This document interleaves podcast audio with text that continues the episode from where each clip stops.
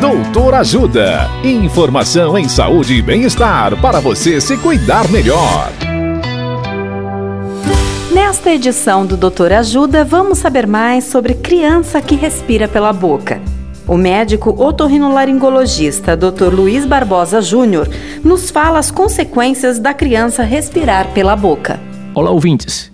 As crianças que respiram pela boca, além das alterações no desenvolvimento da anatomia crânio-facial, elas podem ter prejuízo na alimentação, como a percepção inadequada do gosto dos alimentos, pode ter problema com o sono, como ronco e apneia, que podem trazer sono agitado e irritabilidade durante o dia.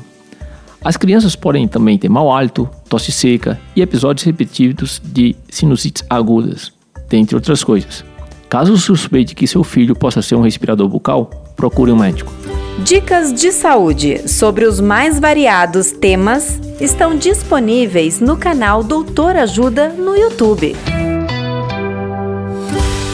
Assista agora mesmo os conteúdos do Doutor Ajuda acessando www.ajudasaude.com.br ou baixe o aplicativo Ajuda Saúde. Doutor Ajuda. Informações confiáveis em saúde e bem-estar para você se cuidar melhor.